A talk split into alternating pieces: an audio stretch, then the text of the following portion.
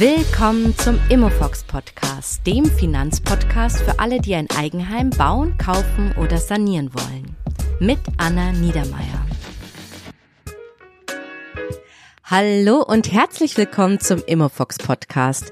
Heute geht es weiter in der Staffel zum Thema Bausparen und wie ihr in den letzten Wochen ja schon erfahren habt, Bausparen macht in den meisten Fällen gar keinen Sinn. Aber manche alten Verträge haben einen Bonus integriert und dadurch sind sie schon wieder spannend und eigentlich auch richtige Schätze. Aber leider gibt es auch aktuell viele Bonusverweigerungen seitens der Bausparkassen und zudem auch drei Lockvogelangebote, um Kunden aus den guten Verträgen rauszubekommen. Auch heute ist Mona wieder dabei und sie erklärt uns, wie ihr diese Lockvogelangebote erkennt. Ja, kommen wir jetzt zum Thema Bonusverweigerung. Eine Kündigung seitens der Bausparkasse hat auch immer die Konsequenz, dass man seinen Bonus verliert. Kannst du uns da kurz abholen? Für was gibt es eigentlich einen Bonus? Ja, Du stellst immer schöne Fragen, die, die man so pauschal äh, manchmal gar nicht so richtig beantworten kann. Gerade beim Bonus gibt es einfach unterschiedlichste Ausgestaltungen. Da hole ich mal kurz bisschen aus, denn im Endeffekt verzichte ich beim Bausparen in der jeweiligen Phase. Wir unterscheiden ja Anspar- und Darlehensphase. Ja. Da verzichte ich immer auf etwas. Ich mache jetzt ein Beispiel. Bei Verträgen, die quasi, die ich abschließe, um für eine Immobilienfinanzierung später verwenden zu können. Mhm. Und die eben keine reinen Sparverträge sein sollen. Da gilt immer, dass ich in der Ansparphase quasi auf eine höhere Guthabensverzinsung verzichte, damit ich mhm. hinterher von diesem günstigeren Darlehenszinssatz profitieren kann. Und wenn ich jetzt dann doch dieses Darlehen nicht benötigen sollte, dann werde ich quasi für diesen anfänglichen Verzicht auf eine höhere Guthabensverzinsung etwas entschädigt, indem mir eben teilweise rückwirkend dieser, dieser Zinsbonus gut geschrieben wird. Ah ja, okay, verstanden. Ja, Im Umkehrschluss, das andere Beispiel wäre dann eben bei reinen Verträgen, die ich zum Ansparen nutze, dann ist diese Guthabenverzinsung etwas höher in de, direkt in der Ansparphase. Da wiederum habe ich dann, wenn ich dann doch ein Darlehen nehmen möchte, nicht mehr den günstigsten Zinssatz. Also das, da muss man eben bei, bei Abschluss eines Bausparvertrags auch auf die jeweilige Tarifvariante achten, was ich denn eigentlich mit diesem Ding hinterher mal vorhab. Ah ja, ja okay, das wusste ich gar nicht. Das wusste ich gar nicht, dass ich dachte, der Zins ist immer fest eingeloggt. Ah, okay, spannend. Genau, der, der ist schon fest eingeloggt, aber es gibt verschiedene Tarifvarianten von diesen Bausparkassen, die eben der eine Tarif eher für wirklich für eine Finanzierung hinterher mal gedacht ist und der andere eben für eine Ansparung. Ah ja, okay. Mhm, genau. Verstanden. Dann, wie schon gesagt, gibt es diesen Bonus äh, am Ende häufig rückwirkend, weil natürlich die Bausparkasse dann auch erst weiß, möchte, möchte jetzt der Kunde eben ein Darlehen nutzen oder nicht. Habe ich dann bei diesem Zins, der rückwirkend erstattet wird, auch so einen Zinseszinseffekt drin? Nee, in der Regel nicht, weil der erst am Ende dann rückwirkend gut geschrieben wird und nicht jährlich, dass der dann quasi mit verzinst wird. Genau. Diese Bedingungen mit diesem mit dem Zinsbonus oder sämtlichen Boni, die sind meistens auch daran geknüpft, dass der Vertrag eben eine gewisse Zeit bestand und auch mehr oder weniger regelmäßig bespart wurde. Es gibt aber auch die Ausgestaltungsmöglichkeiten, dass dieser Bonus auch generell nur für einen beschränkten Zeitraum, sagen wir mal beispielsweise zehn Jahre, gewährt wird. Das kann ich eben pauschal immer schwierig sagen, muss man einen Blick in die ABBs werfen. Ich weiß, er, er hasst mich dafür. Also von seinem jeweiligen Vertrag gibt es unterschiedliche ABBs und dann habe ich entweder einen Bonus drin oder eben auch nicht. Das muss ich quasi erst mal prüfen. Genau. Meistens hat die Bausparkasse eine Fassung von diesen ABBs, in denen auf die unterschiedliche Tarifvariante eingegangen wird. Ah ja, okay, so. verstanden. Genau. Gibt auch, sagen wir mal, durch diese, gerade durch diese langanhaltende Niedrigzinsphase, die wir ja bis vor kurzem hatten, mhm. gibt es auch noch neuere, ja, sagen wir mal, Goodies, die sich die Bausparkassen ausgedacht haben. Viele bieten so eine, so eine Art junge Leute-Bonus an. Da habe ich als Beispiel die, Schwäbisch Hall gefunden. Das ist, ich sage jetzt mal mehr oder weniger so eine Rückerstattung der Abschlussgebühr bis zu einem gewissen Betrag, wenn der Kunde unter 22 war es jetzt hier in diesem Beispiel ist. Mhm. Und ja, dann gibt es ja noch das Thema mit der Jahreskonttogebühr, die, auf die wird bei jungen Leuten auch verzichtet. Oder was ich auch noch gefunden hatte, war bei der Wüstenrot ein sogenannter Klimabonus. Da heißt es, dass dann bei Inanspruchnahme des Darlehens für eine energetische Modernisierungsmaßnahme ein zusätzlicher Bonus gezahlt wird, wenn man da in der Tilgungsphase ist. Also es dauert natürlich ein paar Jahre, bis es dann wirklich so weit ist, dass da ein, ein Bonus ausgezahlt wird. Aber solche Ausgestaltungen gibt es da inzwischen wohl auch. Mhm. Und warum verliere ich jetzt den Bonus mit einer Kündigung?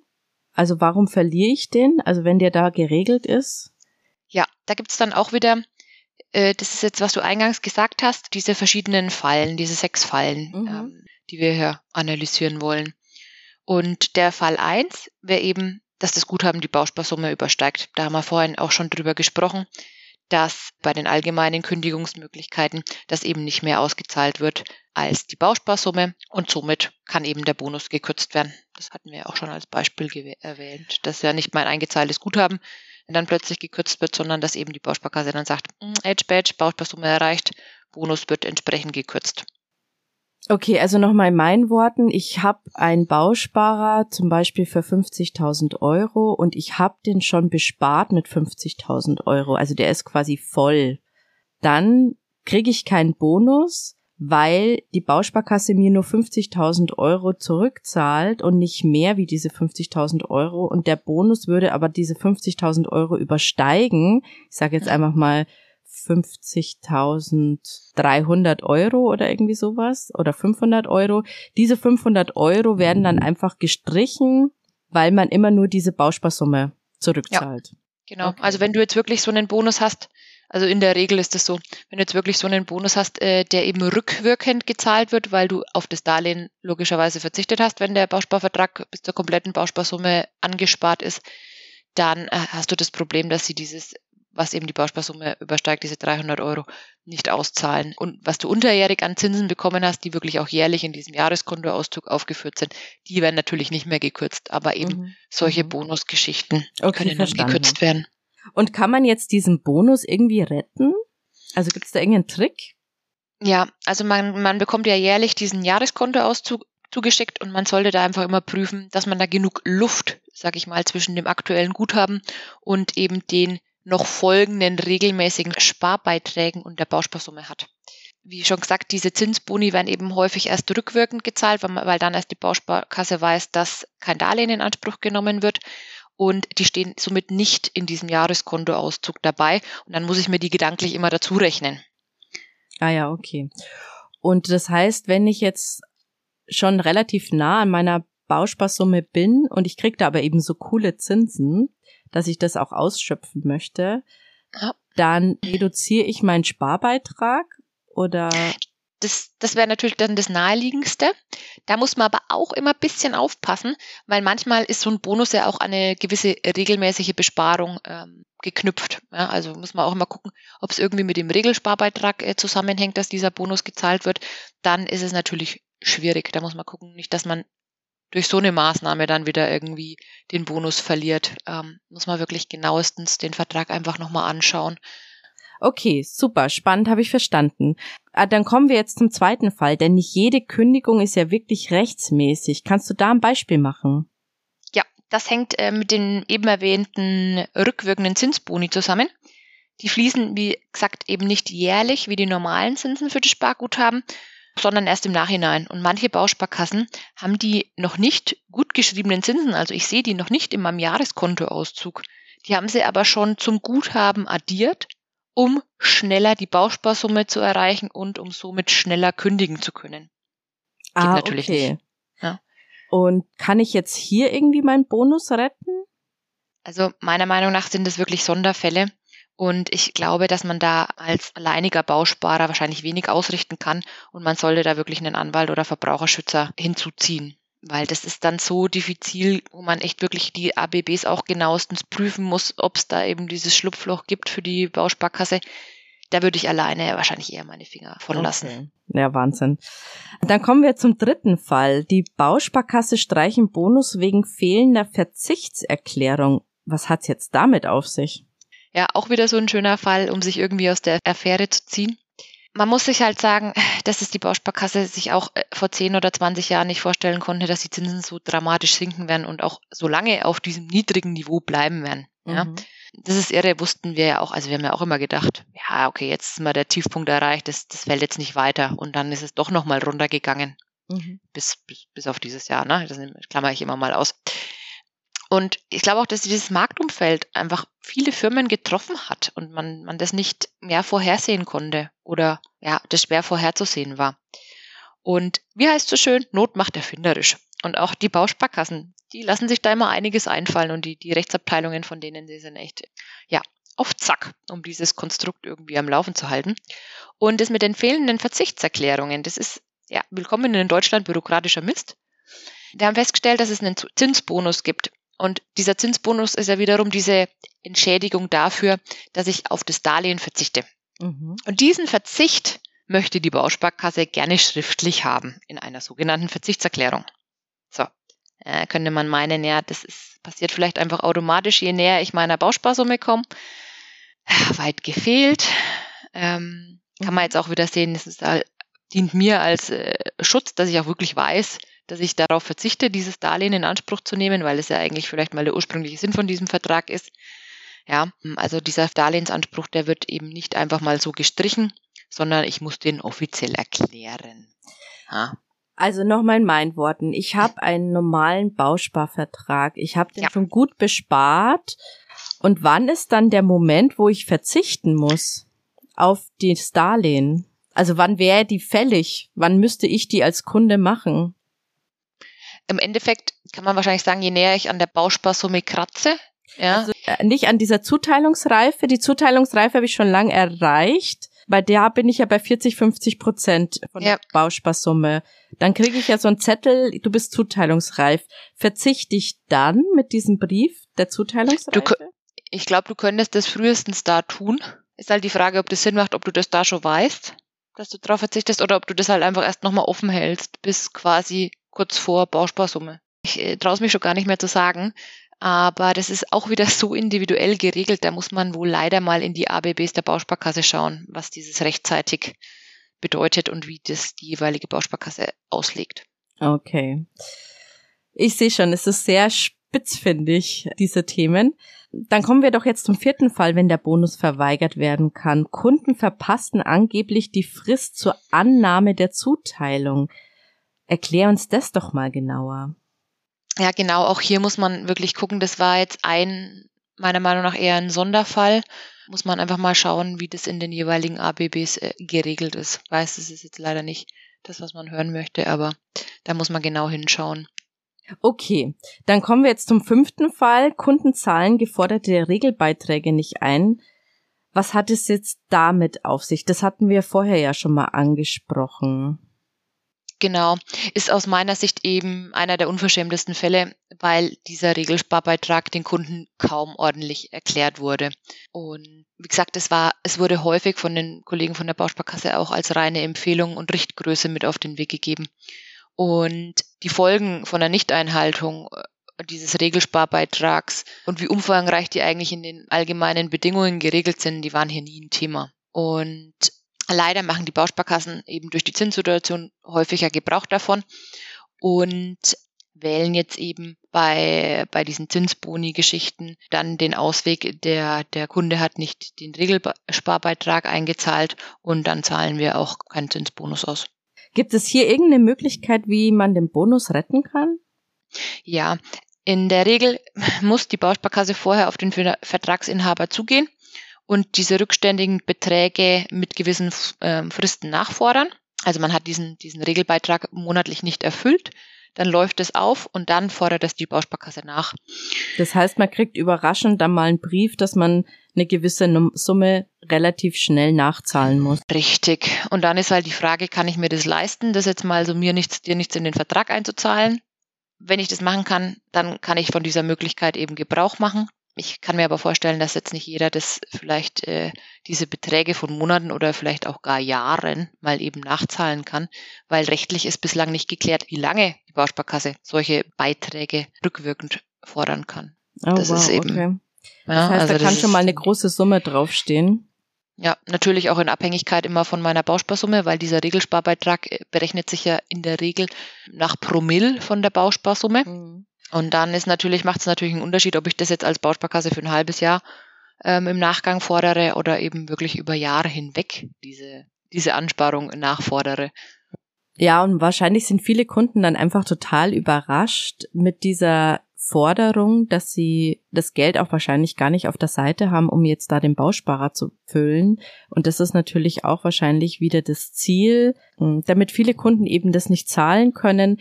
Und den kann ich dann eben diesen guten Bausparvertrag dann wieder kündigen.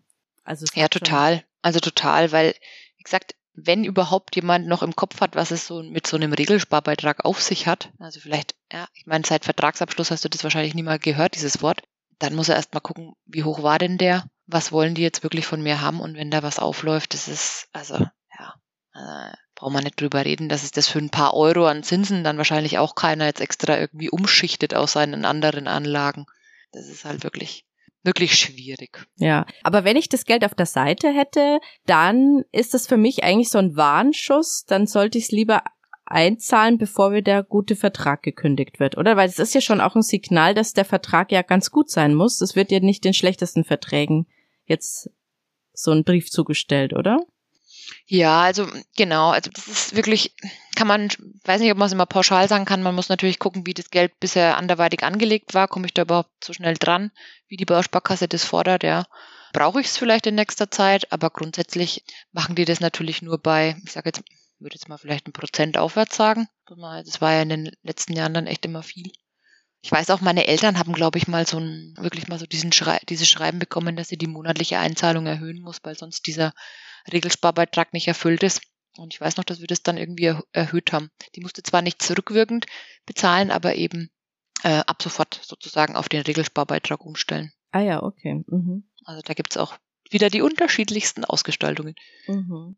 Okay, dann kommen wir doch jetzt zum letzten und sechsten Fall, dass die Treuezeit nach der Kündigung nicht eingehalten werden kann. Treuezeit habe ich jetzt auch noch nicht gehört. Was ist denn das?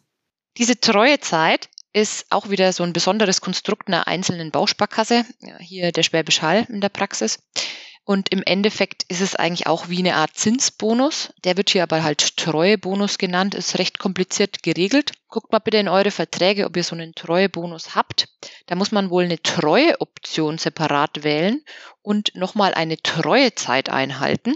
Hatte ich jetzt bislang so in der mhm. Praxis auch noch nicht. Okay, spannend. Und wenn ihr irgendwo das Stichwort Streuoption findet, dann bitte sofort mal klären, um möglichst auf der sicheren Seite zu sein und äh, Geld zu retten. Okay, also alle Kunden, die bei Schwäbisch Hall sind, die betrifft, also es betrifft eigentlich nur die Kunden, die bei Schwäbisch Hall sind, weil da gab es dann mal diesen Treuebonus. Und die Hörer, die schauen jetzt mal in ihren Vertrag, ob sie eben das drin haben. Das sind eben auch nicht alle Verträge von der Schwäbisch Hall, sondern auch, wahrscheinlich gab es das nur mal für eine gewisse Zeit. Wie gesagt, ähm, bei Schwäbisch Hall heißt eben der Zinsbonus Treueprämie und die Bedingungen sind etwas ja, komplizierter gestaltet, wie so oft. Und da muss man eine Treueoption wählen. Das ist aber wiederum nur fünf Jahre, frühestens fünf Jahre nach Vertragsabschluss möglich. Und auch dann muss der Kunde nochmal eine Treuezeit von zwölf Monaten einzahlen. Und wenn der Sparer diese Treueoption aber nicht gewählt hat, wenn Schwäbisch Hall kündigt, dann streicht die Bausparkasse einfach mal die Prämie, weil ja die diese Treuezeit bis zum Ende der Kündigungsfrist gar nicht mehr erfüllt werden kann. Puh, also das sind jetzt echt wahnsinnig viele Infos und äh, alles so gefühlt so kleingedrucktes, unangenehmes Zeug, keine Ahnung. Ja. Also schon mal vielen, vielen Dank für die Infos, liebe Mona. Also ich finde das Thema in Summe irgendwie total schwierig es hinterlässt bei mir ein total maues Gefühl, weil man irgendwie immer das Gefühl hat, man wird so über den Tisch gezogen, über, mit irgendwelchen AGBs. Aber das war's noch nicht, denn es gibt jetzt eben auch noch drei Lockvogelangebote, die gerade Kunden gemacht werden, die noch einen guten Vertrag haben, den aber nicht gekündigt werden kann. Also hört jetzt mal ganz genau zu und erzählt es bitte auch euren Eltern und Großeltern, die eventuell eben noch so gute alte Verträge haben. Die bekommen gerade vielleicht eines dieser Angebote und genau diese Leute versucht man jetzt eben mit diesen Tricks dazu zu bringen, dass sie selber kündigen. Mona, hast du hier mal ein Beispiel? Ja, unser aller Lieblingsthema Corona ist hier häufig ein Vorwand. Da stellt Corona? sich die Bausparkasse ja, ja, tatsächlich. Man, man kommt ja, also die Bausparkassen sind schon sehr spitzfindig, kommen auf gute Ideen, wenn man das mal jetzt so anerkennen kann. Und zwar stellen die sich da so ein bisschen als Retter in der Not dar. Mhm. Und sie werben wohl schön damit, dass man unbürokratisch sein angespartes Guthaben auszahlen kann, auszahlen lassen kann, ohne böse Kündigungsfristen oder ohne Kündigungsschaden oder Gebühren. Klingt natürlich erstmal sehr verlockend. Also Corona im Sinne von, ich äh, habe irgendwie. Ich war Geld. Kurzarbeit oder sonstiges, ich brauche Kohle. Also ich habe quasi bin selbstständig und hat konnte meinen Laden nicht öffnen. Ich äh, war auf Kurzarbeit und ähm, das Geld hat nicht gereicht, dass man also im Sinne von da Corona als Vorwand. Jetzt verstehst du. Ja, mhm. genau. Wir haben ja immer mal gesagt, dass der Nachteil von dem Bausparen äh, so ist, dass ich da nicht so ohne weiteres rankomme. Ich muss ja immer diesen Vertrag auflösen oder kündigen. Und da möchte die Bausparkasse einem entgegenkommen. Das ist jetzt natürlich auf den ersten Blick total nett. Äh, der Nachteil ist aber natürlich auch, dass das auch für die alten und hochverzinsten Verträge gilt. Mhm. Das heißt, man, man hat ja vielleicht erstmal gar nicht mit diesem Bausparvertrag kalkuliert, weil man ja eh nicht daran kommt. Jetzt ist man dann natürlich irgendwie glücklich drüber. Aber unbedingt, bevor man sowas auf die Schnelle annimmt, den Vertrag einfach mal genau prüfen, wie eben die Guthabensverzinsung da ausschaut. Brauche ich wirklich das, das angesparte Guthaben da jetzt sofort, um irgendwas zu überbrücken oder lasse ich den einfach bestehen und nehme irgendwie das Geld woanders her oder ich bin ja gar nicht auf die Idee gekommen, vorab äh, auf die Bausparkasse zuzugehen, sondern das ist ja was, wo die Bausparkasse wirklich die, die Vertragsinhaber von sich aus angeschrieben hat. Mhm. Okay. Spannend. Und es gibt, glaube ich, noch ein zweites Lockvogelangebot. Ja, auch schön. Ähm, und zwar, es werden wohl äh, ja teilweise ungerechtfertigte Kündigungen angedroht. Aber äh, nicht nur eine Kündigung, sondern auch, die schicken auch gleich mal noch ein Angebot von einem neuen Vertrag mit total, also finde ich total irrsinnig äh, und etwas befremdlich. Denn wenn mir jetzt irgendjemand ja so eine Kündigung schickt und dann soll ich gleich einen neuen Vertrag abschließen, dann ja, müsste man ja wirklich ganz genau hinschauen und unbedingt den alten Vertrag mit den geliebten ABBs prüfen Lass da vielleicht auch mal einen Profi aus der Familie oder Bekanntenkreis äh, drüber schauen, äh, wenn man da den Wald vor lauter Bäumen gar nicht mehr sieht, weil das ist halt versteckt, sage ich mal, dass ich jetzt äh, einen neuen Vertrag angeboten bekomme unter Auflösung meines alten, um eben diese hohen Verzinsungen loszuwerden. Also da muss man auch echt genau hingucken, bevor man da irgendwas neu macht. Ja, also definitiv. Also ich würde auch nicht irgendwie irgendjemand in der Familie fragen, die vielleicht auch nicht so viel Ahnung haben, sondern wirklich versuchen, da einen Profi aufzusuchen, der diese ganzen Spitzfindigkeiten überhaupt äh, rausfinden kann. Und dann habe ich noch gehört, dass es auch Angebote gibt, dass man den Tarif wechselt. Was ja. hat's damit auf sich? Geht er im Endeffekt in die gleiche Richtung wie, sage jetzt mal, so eine Kündigung und ein Neuabschluss. Hier wird auch quasi damit gelockt, um einen Wechsel in aktuell gültige Tarife vorzunehmen, klingt natürlich gut, wenn ich mir den Darlehenszinssatz anschaue, weil natürlich da der heutige Tarif deutlich günstiger ist als der von vor zehn Jahren. Also ich rede immer von vor der, vor der Zinserhöhung. Dieses Jahr mhm. muss man sonst eh nochmal äh, drauf gucken. Und dann verzichtet man aber natürlich auch wieder auf die Guthabensverzinsung und im Extremfall äh, kommt noch eine Wechselgebühr on top die vielleicht auch fast der Abschlussgebühr eines neuen Vertrages entspricht. Also ist so ein Wechsel auch immer deutlich zu hinterfragen und äh, bevor ihr was unterschreibt, eben genauestens zu prüfen. Äh, in den allermeisten Fällen lohnt sich das wahrscheinlich gar nicht. Und wenn ihr wirklich die neuen niedrigeren Zinsen aus dem Bausparvertrag haben möchtet, dann ist es vielleicht auch sinnvoller, einen komplett neuen Vertrag abzuschließen und die Hände weg vom Altvertrag. Hände weg. Also wenn ich das jetzt in Summe höre, da könnte ich mich echt so aufregen. Aber das bringt jetzt nichts.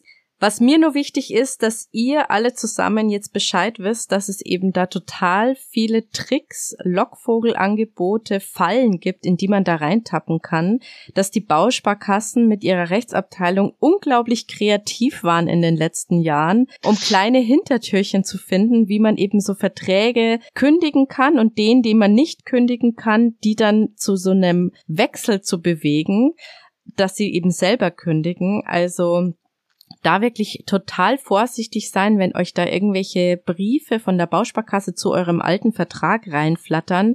Die sind meistens nicht zu eurem Gunsten. Also da müssten alle Alarmglocken losgehen. Genau. Und was, was ich euch auch nur sagen kann, dass ihr das bitte auch weiter erzählt. Erzählt mal diese Geschichten mit diesen Kündigungen auch im Freundeskreis weiter, dass auch da so ein bisschen eine Sensibilisierung stattfindet, damit man da eben so ein bisschen vorsichtiger wird. Ich kann einfach aus meiner Erfahrung nur sagen, Der Verbraucherschutz ist total unkompliziert. Man kriegt super schnell einen Termin, mittlerweile eben auch online. Man muss dann nicht mehr in diese Zentralen fahren und kann mit denen dann eben auch diese Fälle besprechen.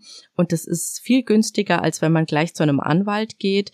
Bei denen laufen dann auch viele Fälle auf und die können das dann auch gut einschätzen, was man dann in solchen Fällen auch machen kann. Also schon mal vielen Dank, Mona, für deinen ganzen Erklärungen. Wir haben wirklich viel gelernt und den Artikel von Finanztest, den haben wir euch in den Show Notes verlinkt. Den könnt ihr euch nochmal ganz genau anschauen. Und ja, dann wünsche ich dir jetzt noch einen schönen Tag.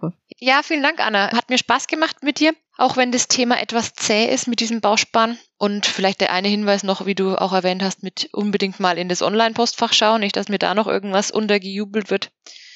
Aber ja, zusammenfassend vielleicht einfach, guckt euch euren alten Vertrag an, werft mal einen Blick in die ABBs und wenn ihr da irgendwie im Zweifeln seid, dann holt euch eben die Unterstützung von einer möglichst neutralen Stelle. Sodala, das war jetzt wieder eine Folge zum Thema Bausparen in unserer Mini-Staffel. Wenn euch jetzt diese Folge gefallen hat, dann teilt sie gerne mit Freunden, die auch gerade über das Thema Haus oder Wohnung kaufen nachdenken. Ja, und abonniert gerne meinen Kanal, damit ihr keine weitere frische Folge verpasst. Also bis zum nächsten Mal. Ich freue mich auf euch. Bis dann. Ciao.